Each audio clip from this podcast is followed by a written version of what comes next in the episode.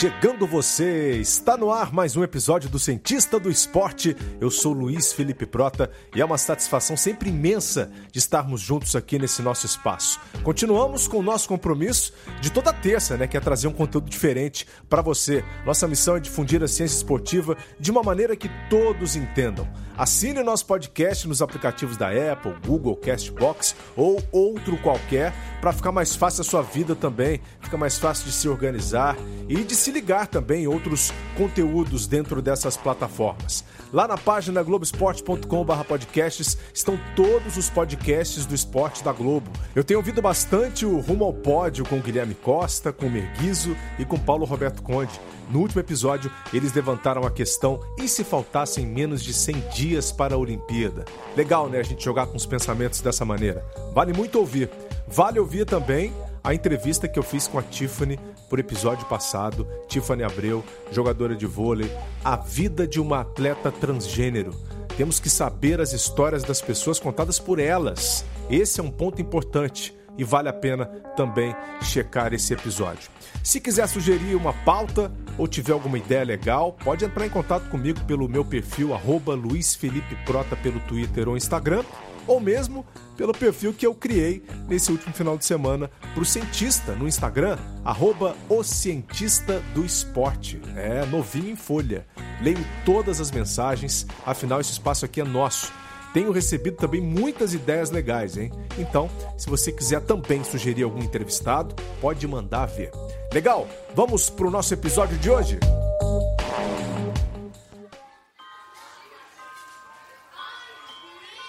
Vamos fugir um pouquinho do tema da pandemia do coronavírus, mas não longe o bastante. Ainda vamos tocar nesse assunto. Mas, no foco de hoje, nós trazemos a ciência do treinamento em crianças. Qual é o limite de treinos para as diferentes faixas etárias infantis? Qual a prioridade no treinamento infantil? O que se sabe do assunto da sobrecarga em crianças? Qual a melhor idade para a especialização esportiva? No que o Brasil é diferente dos Estados Unidos? O jovem atleta perde mais condicionamento no período da pandemia do novo coronavírus? E ainda trago muitos exemplos olímpicos de atletas que brilharam já na infância.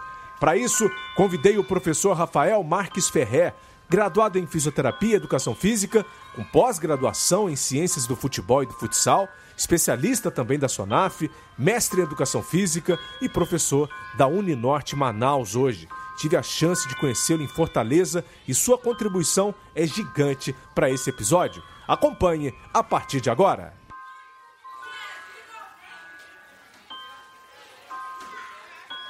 Estou na linha com o professor Rafael Ferré, fisioterapeuta, que está trabalhando nesse momento em Manaus, está lá educando as pessoas, passando também um pouco da sua experiência né, para os alunos, ajudando na formação desse Brasil. E que bacana que ele foi também para o interior, foi para a região norte. Ele vai bater o papo aqui com a gente sobre os limites do treinamento em crianças. Rafael Ferrer, seja muito bem-vindo ao Cientista do Esporte. Como é que você está aí em Manaus? Tudo bem, Prota. Obrigado pelo convite, obrigado pela oportunidade. Tô, tô bem, tô bem feliz, bem motivado aqui e justamente num tema que eu tenho cada vez mais estudado e aprecio, né? Discutir bastante sobre crianças, adolescentes e a relação disso com o esporte. Pois é, Rafael, porque é, é, a gente conversa muito né, é, ao longo do ano em transmissões, principalmente quando a gente faz competições de jovens, né?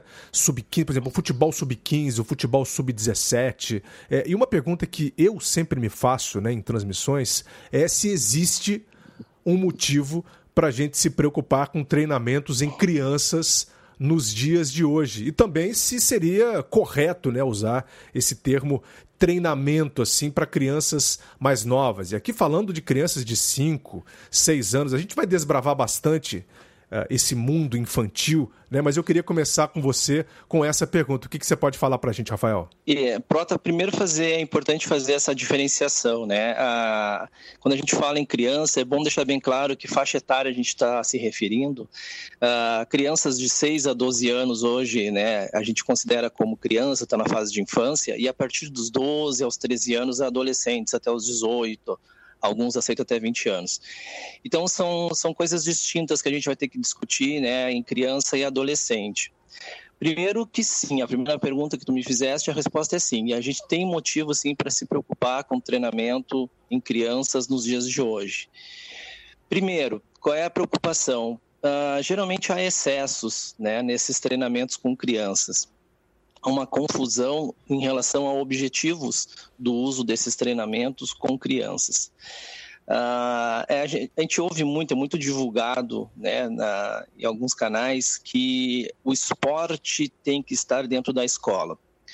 Eu até concordo em partes. Eu acho que usar o esporte como meio né, e não como fim para as crianças, eu acho interessante acho benéfico. Eu acho que o problema é justamente quando a gente usa o esporte como finalidade para a criança. A gente quer transformar a criança em atleta e aí a gente vai encontrar alguns excessos. E daí sim, a resposta é a preocupação por causa disso.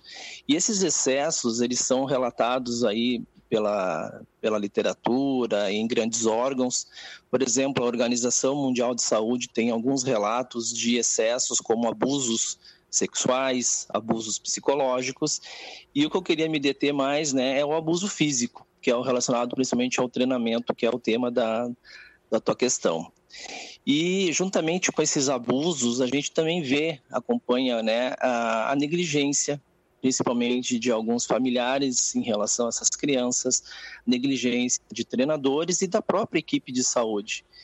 Então, tudo isso vai ter como consequência um dano real, um dano potencial, principalmente para a saúde, para o desenvolvimento, né, para a dignidade dessa criança, em relação à sua capacidade de confiança, a sua capacidade de responsabilidade e do seu próprio né, desenvolvimento social.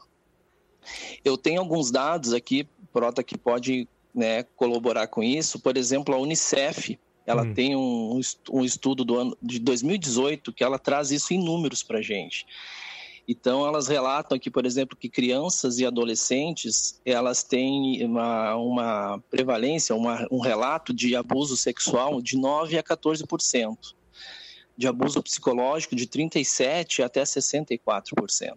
Olha e isso. o abuso físico, né? O abuso físico fica ali em torno de 6 a 11%. Então, quer dizer, a gente tem que relevar bastante essa questão do abuso físico. E quando a gente fala em abuso físico, não é apenas o contato, né, que a gente às vezes percebe em algumas transmissões, né, o contato da equipe médica, o contato da equipe técnica, né, dando safanões, dando tapas, dando empurrões. Não é somente isso o abuso físico, não é somente o contato. O excesso do treinamento físico geralmente como forma de punição por um mau desempenho em jogo, né? Isso é considerado um abuso físico. E às vezes esse excesso de treinamento não está respeitando a condição atual daquela criança, daquele adolescente, não sabe se ele tem um estado de saúde precário, não sabe se ele está num estágio de pré-lesão, não respeita, por exemplo, a condição de fadiga, a condição que ele está próximo de uma exaustão. Perfeito. É, né? E tudo isso, então, é considerado como abuso físico.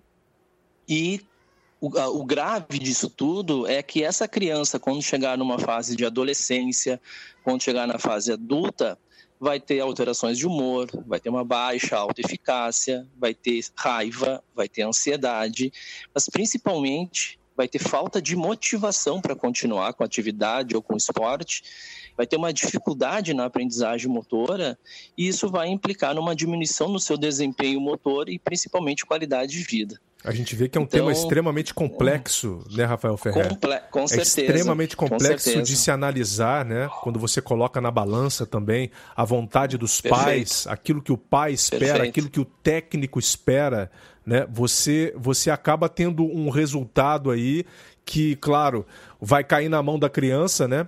Ela tende a corresponder, ou pelo menos tentar a corresponder às expectativas de, desses indivíduos, né? E aí você começa a trazer um peso grande, né? Por exemplo, o sacrifício, né? É, é, quando a gente pensa que uma criança pode fazer, por exemplo, pensando numa Olimpíada. O pai quer que, que aquela criança seja um atleta olímpico, né? É um sacrifício Perfeito. tremendo. A gente está falando aqui de, de 30, 40 horas de treinos semanais, às vezes, né? Algumas poucas conseguem, mas quantas outras também não falham ou são sobrecarregadas antes do tempo, sem contar também os impactos na vida cotidiana dessa criança. A gente tem vários exemplos históricos disso que eu vou trazer aqui também ao longo desse episódio. É, eu acho que você levanta aqui um outro ponto para a gente, Rafael, que é o seguinte: como definir o limite né, de treinos para uma criança, nesse caso, né? Como é que a gente então vai tirar um pouco dessa expectativa e dessa responsabilidade colocada em cima da criança? Uh, Prota, primeiro assim, né? Tu tocaste em um ponto também que eu acho interessante a gente ressaltar. Uh, tu falaste de objetivos, né? Uh, da, da família, objetivos do treinador, expectativas das familiares da, da equipe de treinamento e em nenhum momento a gente fala da quais são as expectativas e os objetivos da criança, né? Que claro, a gente vai pensar a criança não tem um poder de decisão tão grande, mas ela deve ser pesada com certeza nesse momento, quanto que ela realmente quer estar ali e quanto que ela quer iniciar aquela carreira esportiva. Exatamente. Porque, né, isso é importante a gente ressaltar. A gente tem que botar junto nessa decisão uh, o, desejo, né, a vontade, a motivação da criança para estar ali. Porque se não tiver motivado e não tiver interesse, por mais que seja o interesse dos pais e do treinador, essa criança não vai ter sucesso né, no futuro, infelizmente. Mas em relação a limite, existe, existe limite sim. Hoje, por exemplo, existe uma recomendação para a criança que for atleta, né, vamos dizer assim, a criança que está praticando algum esporte, o recomendado é que ela não ultrapasse cinco vezes por dia dessa prática esportiva. Por dia? Uh, desculpa, por semana. Por semana, né? tá bom. Então, é, é isso. Então, ela não pode passar de cinco vezes por semana a sua prática esportiva. E, obviamente, quanto menor a idade, menor essa frequência semanal. Mas o que é mais importante, né, que eu gostaria de destacar, é que é o número de horas totais na semana. Então, independente do número de dias por semana, é importante que os pais, técnicos e equipe de saúde quantifiquem o número de horas de treino e de jogos dessa criança na semana. O que é recomendado é que o número de horas semanais não seja maior do que a sua idade. Então, por exemplo, se a criança hum. tem sete anos de idade, ela não deve fazer treinos e jogos que ultrapassem sete horas naquela semana. Perfeito. Então, essa é uma, uma recomendação importante. Né? Então, mais do que a frequência semanal, que a gente consiga dividir na semana o tempo de treino de jogos para que isso não ultrapasse a idade da criança. Essa é a recomendação atual que existe. É, cara, muito legal. Muito legal essa, essa informação, que eu acho que é uma informação didática, né? É, sim, qualquer pai sim. pode né? mensurar né? e acompanhar também esse tipo de, de, de, de dado né, para não exceder aí os limites físicos uh, da, do seu filho, da sua filha. É, eu trago aqui um número até de um artigo que eu vou colocar também lá no blog do Cientista do Esporte, uma referência da, da revista da Academia Americana de Pediatria, né, que diz Perfeito. aqui que cerca de 70% dos atletas envolvidos em esportes organizados, em equipes, param com 13 anos. Né? Essa referência vai estar lá no globesport.com.br cientista do esporte. E aqui eu já entro com você também num outro ponto. Quais faixas etárias né, seriam as mais críticas aí, ou sensíveis para um treinamento intenso? Uh, primeiro, Prota, eu acho assim que é importante. Uh, o treinamento intenso, né? É, a gente tem uma ideia de que falar treinamento intenso pode ser algo prejudicial. Então, primeiro, acho que é importante a gente identificar e e esclarecer o que, que é esse treinamento intenso. Perfeito. Quando a gente fala, quando a gente fala em treinamento intenso, quando a gente fala em intensidade, a gente está usando um parâmetro de carga externa, ou seja, distância, velocidade, medidas que aquele atleta vai ter que é, percorrer, vai ter que saltar, enfim, isso tudo que é externo ao atleta. Mas para a gente considerar isso intenso, a gente tem que saber como é que essa carga externa repercute dentro do indivíduo. Então a gente quer saber qual é a demanda física, a demanda fisiológica, a demanda psicossocial interna desse atleta a partir daquela carga externa. Então, para a gente dizer que um treinamento intenso ele é inadequado, a gente tem que saber se a capacidade daquele atleta não é adequada para aquela demanda física que ele está se propondo a fazer. Aí sim a gente pode dizer que o treinamento intenso tem uma capacidade, um, uma possibilidade de gerar prejuízo nesse atleta. Certo? Ok. Tu acabaste de, tu acabaste de referir, por exemplo, a Academia Americana de Pediatria, ela recomenda né, que é a recuperação do atleta, né, da criança, do adolescente, seja tão importante quanto o treino. Então, dentro dessa recuperação de criança, a gente tem que pensar qual é a alimentação, como é que está o sono dessa criança em relação ao treino intenso. Porque existe um mito de que criança não pode fazer treino intenso. Isso não é verdade. Criança pode fazer um treino intenso, desde que a sua capacidade física, fisiológica e psíquica seja apta a se adaptar e aceitar essa carga intensa. Então, para isso é preciso saber como é que essa criança está se alimentando, como é que está o sono dessa criança. A Academia Americana de Pediatria recomenda, então, que crianças de 6 a 12 anos, elas tenham um sono de 9 a 12 horas. Então, que elas durmam no mínimo 9 horas. O que a gente sabe hoje em dia é que é cada vez mais difícil a gente ter esse controle de sono. Então, a gente não pode ficar só responsabilizando o exercício, o esporte, o treino, se a gente também não está considerando a qualidade e o tempo de sono dessa criança. Muito bom. Então é importante a gente sempre, sempre associar o quanto que ele está recebendo de treino, de carga, e o quanto que ele tem de tempo também adequado para se recuperar para isso. Perfeito. E aqui eu já emendo numa outra questão é, porque, claro, é, é, essa sua resposta ela complementa até aquela minha primeira pergunta né, sobre como definir o limite né, de treinos para uma Exato. criança. O tempo inteiro a gente vai estar tá falando em limites né, com as crianças e com os adolescentes. Até onde a gente pode ir. Né? Ela é uma pergunta até bastante ampla é, e que se estende também aqui para os outros pontos que a gente traz aqui para o nosso debate. E mais um deles seria né, como é que a gente é, é trabalha né, com essas altas intensidades ou volumes também, sem desgastar esse aspirante atleta. Porque a gente tem que pôr na cabeça que aquela criança, dependendo da idade dela, ela ainda não é um atleta, né? Ela ainda Perfeito. não se enquadra nessa característica de atleta. Exato. Por isso que eu, eu destaco, Proto, que eu falei no início, assim, acho que o esporte, na, na faixa etária da infância, com criança, ele tem que ser um meio, ele não é um, um, um objeto fim.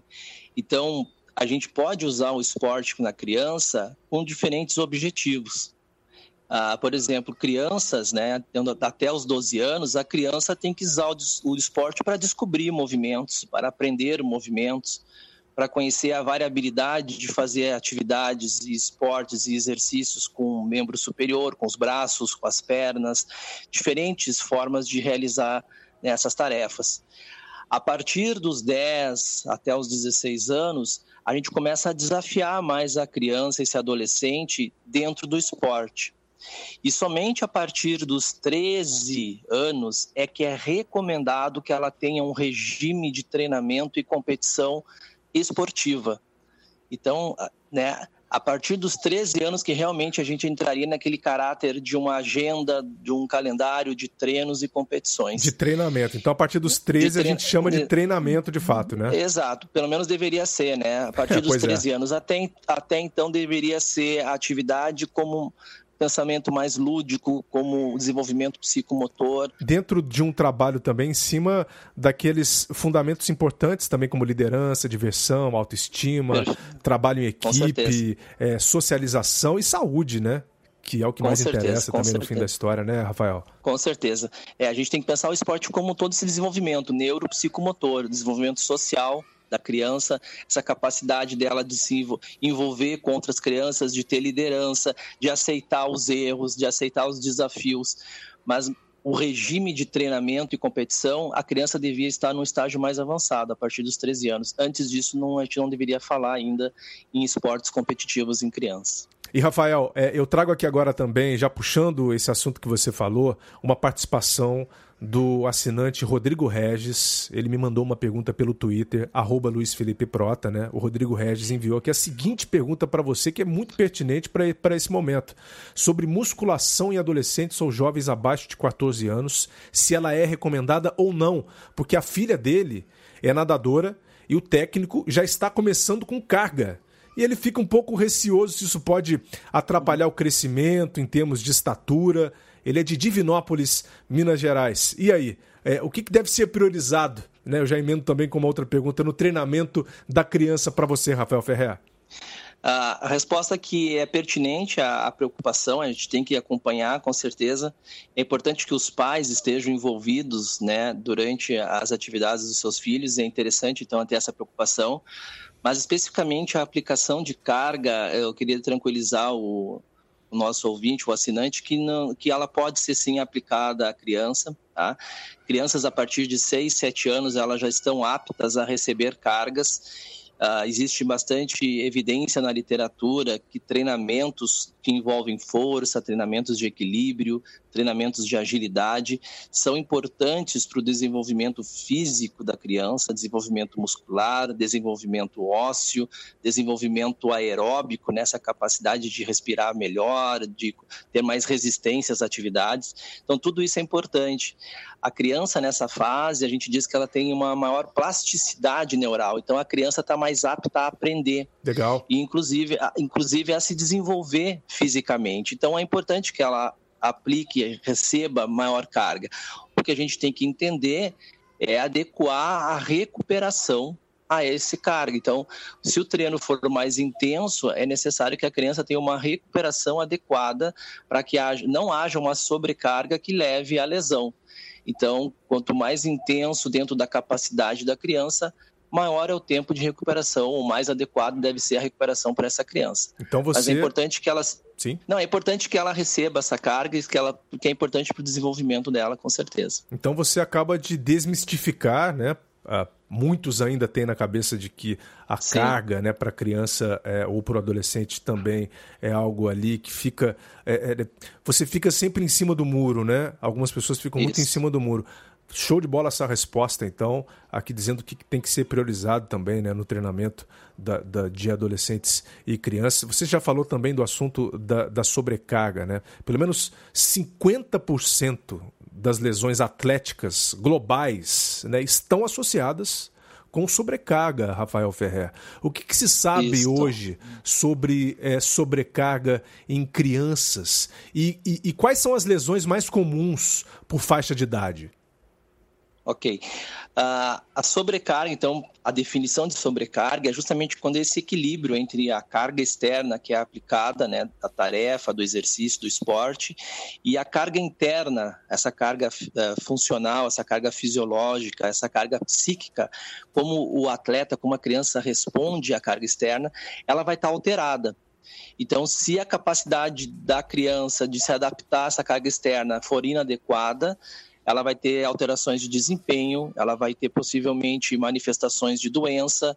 A gente pode, a criança pode se queixar, por exemplo, de febre, dores, fadiga fácil, cansaço, falta de motivação. Tudo isso já são sinais de que está em um estágio de sobrecarga, até chegar a um ponto de lesão, né, uma lesão maior que pode até chegar ao caso de afastar essa criança dos treinos e das competições.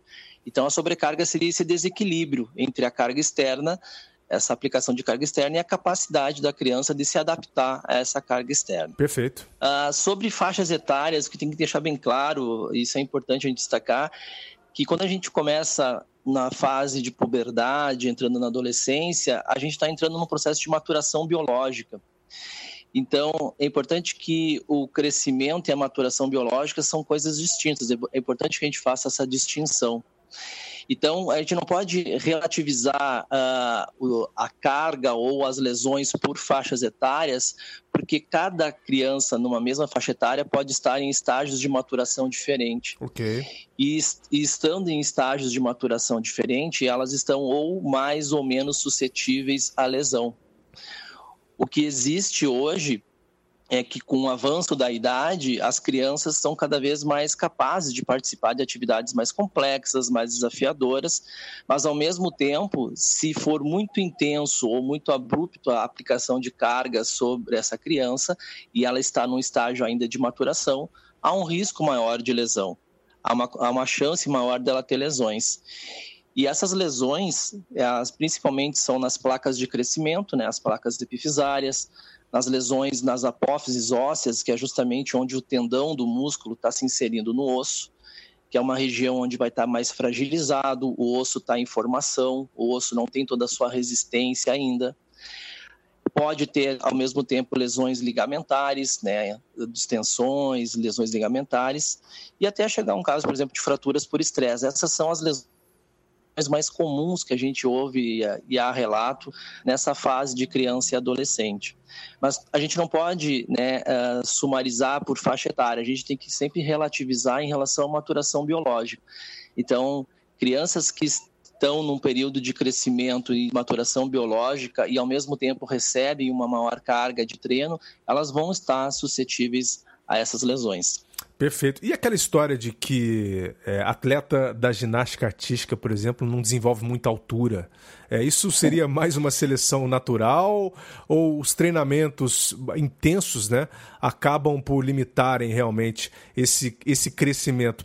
É, eu estou fazendo essa pergunta aqui para você porque é uma pergunta muito recorrente. Um amigo meu também uh, do Sport TV, que hoje uh, mora nos Estados Unidos, o, o, Daniel Brugger, ele sempre me perguntou isso, ele sempre me cobrou isso. Olha, você tem que escrever sobre isso, você tem que falar sobre isso. Eu falei, vamos fazer. Vamos movimentar então esse conteúdo, né? Então é, eu estava devendo para ele. Trago aqui, portanto, essa pergunta para você que é especialista. E aí?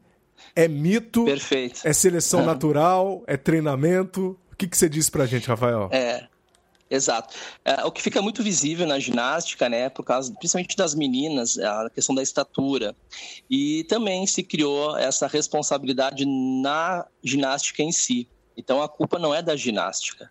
A culpa é que o esporte ginástico geralmente ele inicia mais cedo.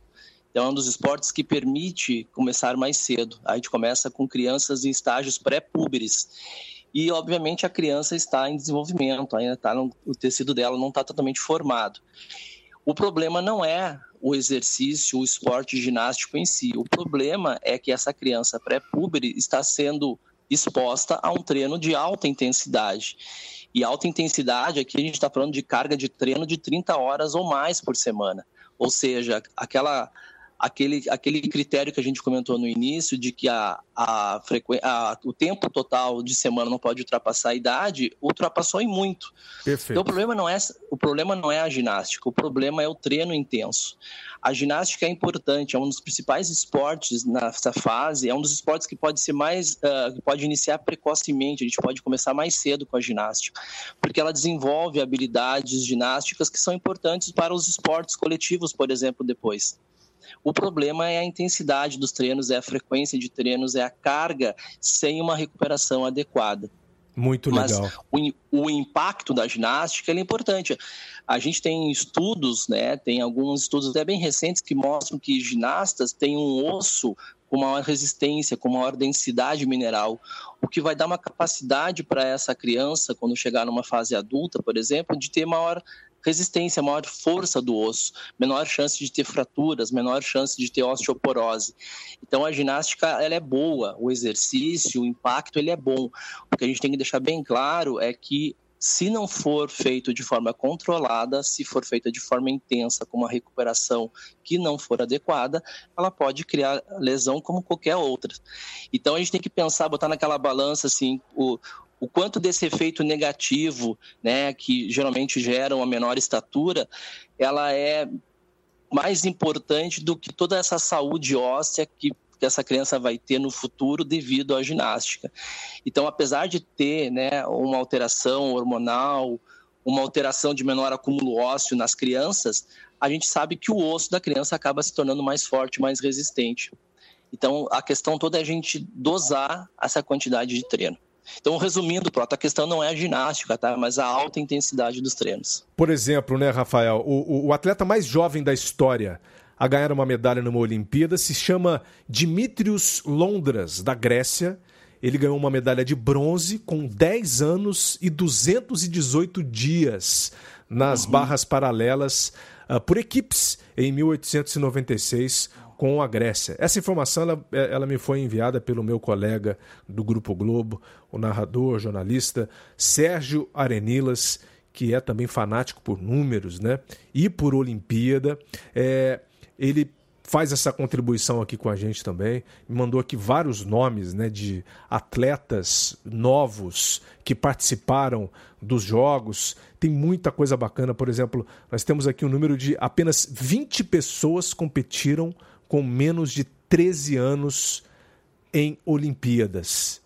De todos os, em todos os tempos, apenas 20 pessoas competiram com menos de 13 anos. Já para 2021, nós temos, por exemplo, a nossa Raíssa Leal, a Fadinha, que pode ser a campeã olímpica mais nova da história, se conseguir o feito, claro, em Tóquio 2021 no skate. É, ela vem brilhando, foi campeã mundial, é, ela brilhou em 2019 e a gente espera também que ela mantenha esse nível aí para os próximos anos da sua carreira.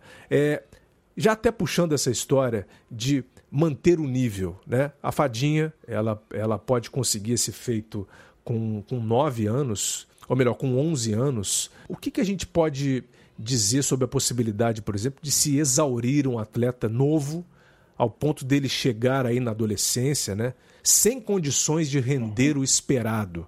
Como é que isso pode acontecer, Rafael Ferrer? É, essa é uma questão importante, né? Porque a gente está destacando uh, a criança ela pode e deve fazer atividade de esporte com objetivos distintos né, antes dos 12 anos.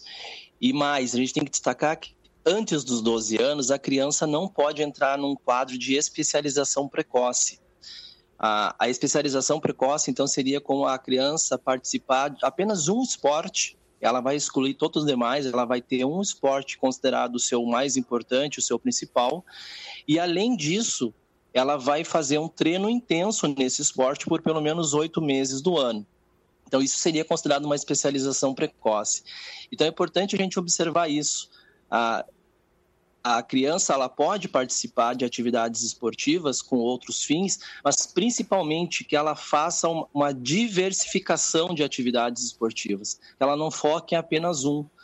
Isso é mais importante pensando em questão de desenvolvimento. Sim. O que, que existe, existem relatos, existem informações, existem evidências na literatura que aqueles atletas que acabam se especializando mais cedo, ou seja, aqueles que escolhem um esporte antes dos 12 anos, eles vão ter maior índice de burnout, vão cansar, vão desistir, vão se desmotivar desse esporte e acabam abandonando esse esporte mais cedo. Além, obviamente, da chance maior de ter lesão por causa disso. Então, existe também relatos que lesões por sobrecarga são maiores quanto maior for essa especialização precoce. Né? É, e, então é importante a gente observar isso. Mas é difícil também, né? É difícil você é, botar na balança também aquela história que a gente trouxe da expectativa dos pais e do técnico, porque quando você vê, por exemplo, uma criança como a Fadinha, né, é, que vai ter 12 anos, portanto, na Olimpíada, é, ela se desenvolvendo, ela sendo campeã mundial, o que você espera é que ela continue nesse esporte, certo? Claro, ela é de claro. nível mundial. Você não quer que ela faça uma natação, por exemplo, que ela faça um, um, alguma outra coisa assim é, é para diversificar. Você quer que ela se especialize ainda mais. Eu digo assim, essa é a mentalidade, pelo menos Sim. geral, né, geral, dos pais, porque você não quer perder também o seu momento. É, como é que a gente encara isso aqui no Brasil, por exemplo, como né, no caso da especialização precoce no esporte? A gente tem que pensar em diversificação, mas como é que a gente bota isso na balança? Dá para dá pra, dá pra ser especialista e ao mesmo tempo diversificado? Infelizmente não, Prota, infelizmente não, porque são coisas distintas. O que tem que deixar bem claro é o seguinte: a gente não está né, recomendando que a criança não vá fazer competição nessa faixa etária. É importante que ela faça a competição, mas que ela consiga dosar o seu treino e faça outras atividades conjuntas. Esse é o importante. Tá? É o que a literatura tem mostrado para gente que tem melhores benefícios no futuro. A gente tem uma falsa ideia de que a criança que se especializa precocemente é aquela que tem o melhor talento, o maior talento. Inclusive, a seleção de talentos acaba sendo inadequada a partir disso. Mas hoje o que tem reportado na literatura é que atletas que especializam cedo não têm garantia de sucesso no futuro.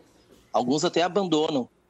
Então, elas naquele momento, naquele recorte, elas estão com uma boa, com, a, com a, uh, uma boa trajetória, com, com bons resultados, mas isso não quer garantir que isso vai entrar numa uma fase numa crescência, que ela não vai cada vez progredir mais. Às vezes ela estabiliza e às vezes até ela regride.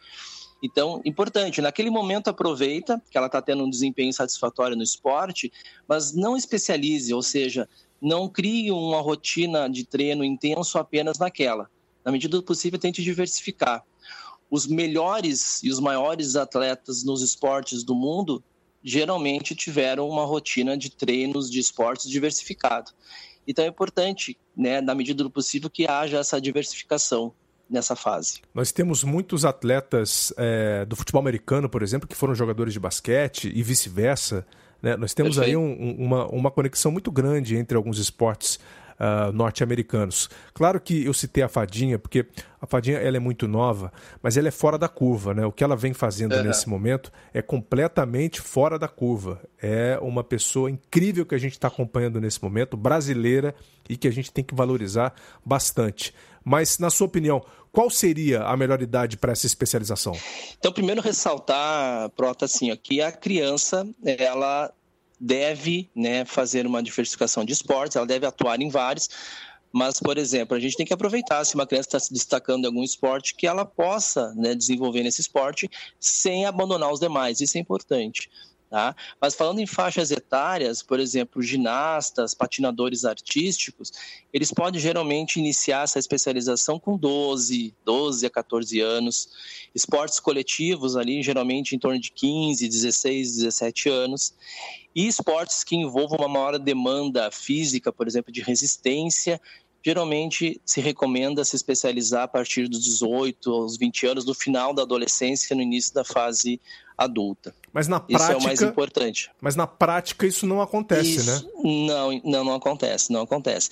Apesar de ser recomendado, isso não dificilmente acontece. A gente vê aí muitos atletas que, por exemplo, vamos pegar aqui um outro exemplo grande, né? Michael Phelps, por exemplo, né? Sempre nadou, Sim. sempre nadou desde pequeno. É, Sim. É, ele fez uma especialização também muito novo e, e, a gente viu no que aconteceu e tantos outros nadadores, é, corredores. Eu entrevistei a Rosângela Santos para um outro episódio é, e, e ela me disse que ela tentou também nadar, ela tentou jogar basquete, né? É bacana porque alguns atletas eles, eles tentam outras modalidades. E aí vai depender Sim. também do seu tipo físico, né? Se aquilo se encaixa Sim. perfeitamente em uma modalidade esportiva ou não. É o que a criança, às vezes, ela pode é, se testando, certo? Se ajustar para um determinado claro. esporte também, né, Ferreira? Claro. É, pronto, é importante assim, a gente vai ter exemplos de, de crianças, de adolescentes que acabaram se especializando e acabaram tendo sucesso né? Mas isso vai representar uma, uma minoria, né? A gente tá, a gente não pode generalizar isso para todos e verá isso como exemplo, né? A gente sabe, por exemplo, o Michael Phelps é o maior atleta do mundo, né? Tem uma condição atlética, uma condição genética diferenciada. Ah, por exemplo, aquele relato que tu falaste no início desse mesmo estudo que apontou que em torno de 70% dos jovens desistem em torno dos 13 anos, menos de meio por cento dos atletas de universidade nos Estados Unidos atingem um nível de elite. Então, a gente está pensando numa faixa aí de milhões de atletas, é meio por cento que atinge essa faixa de elite. Então a gente também tem que se preocupar com essa outro lado, né, que não chega a essa condição de esporte de, de elite e que acaba abandonando, acaba perdendo a motivação de manter-se numa prática de atividade ou de esporte, de exercício físico, e isso vai implicar em questões de saúde no futuro.